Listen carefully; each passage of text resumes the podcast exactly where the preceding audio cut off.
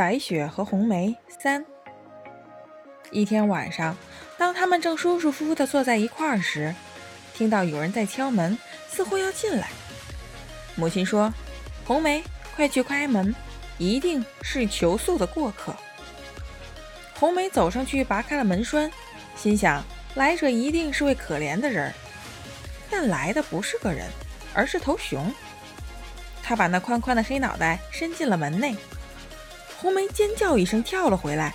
小羊咩咩地叫起来，鸽子也拍打着翅膀飞起来，白雪更是躲在了母亲的床后。这时，只听大熊开口说：“别害怕，我不会伤害你们。我已冻得不行了，我只想在你们旁边取点暖。”可怜的熊儿，母亲说：“躺到火边来吧，小心别烧着了你的皮毛。”然后她喊道：“白雪、红梅，出来吧，熊不会伤害你们，没有歹意。”于是姐妹俩走了出来，小羊和鸽子也渐渐走到跟前，再也无所畏惧了。熊说：“孩子们，帮我把身上的雪打一下。”于是他们拿出了扫帚，在熊儿浑身上下扫得干干净净。熊然后心满意足、舒舒服服地爬到火堆旁，口中还不时哼着歌。没多久，他们便随和起来了。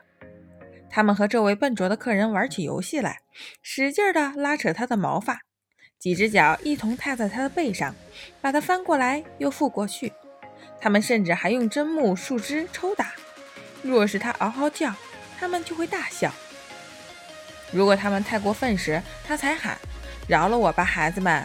白雪啊，红梅，你快要打死你的求婚人了。”睡觉的时候到了，其他人都上床了。母亲向熊儿说：“你躺到火边去吧，外面天气冷，这里不会冻着。”天一亮，姐妹俩把熊放了出去。熊儿摇摇晃晃地踏着土地走进了森林。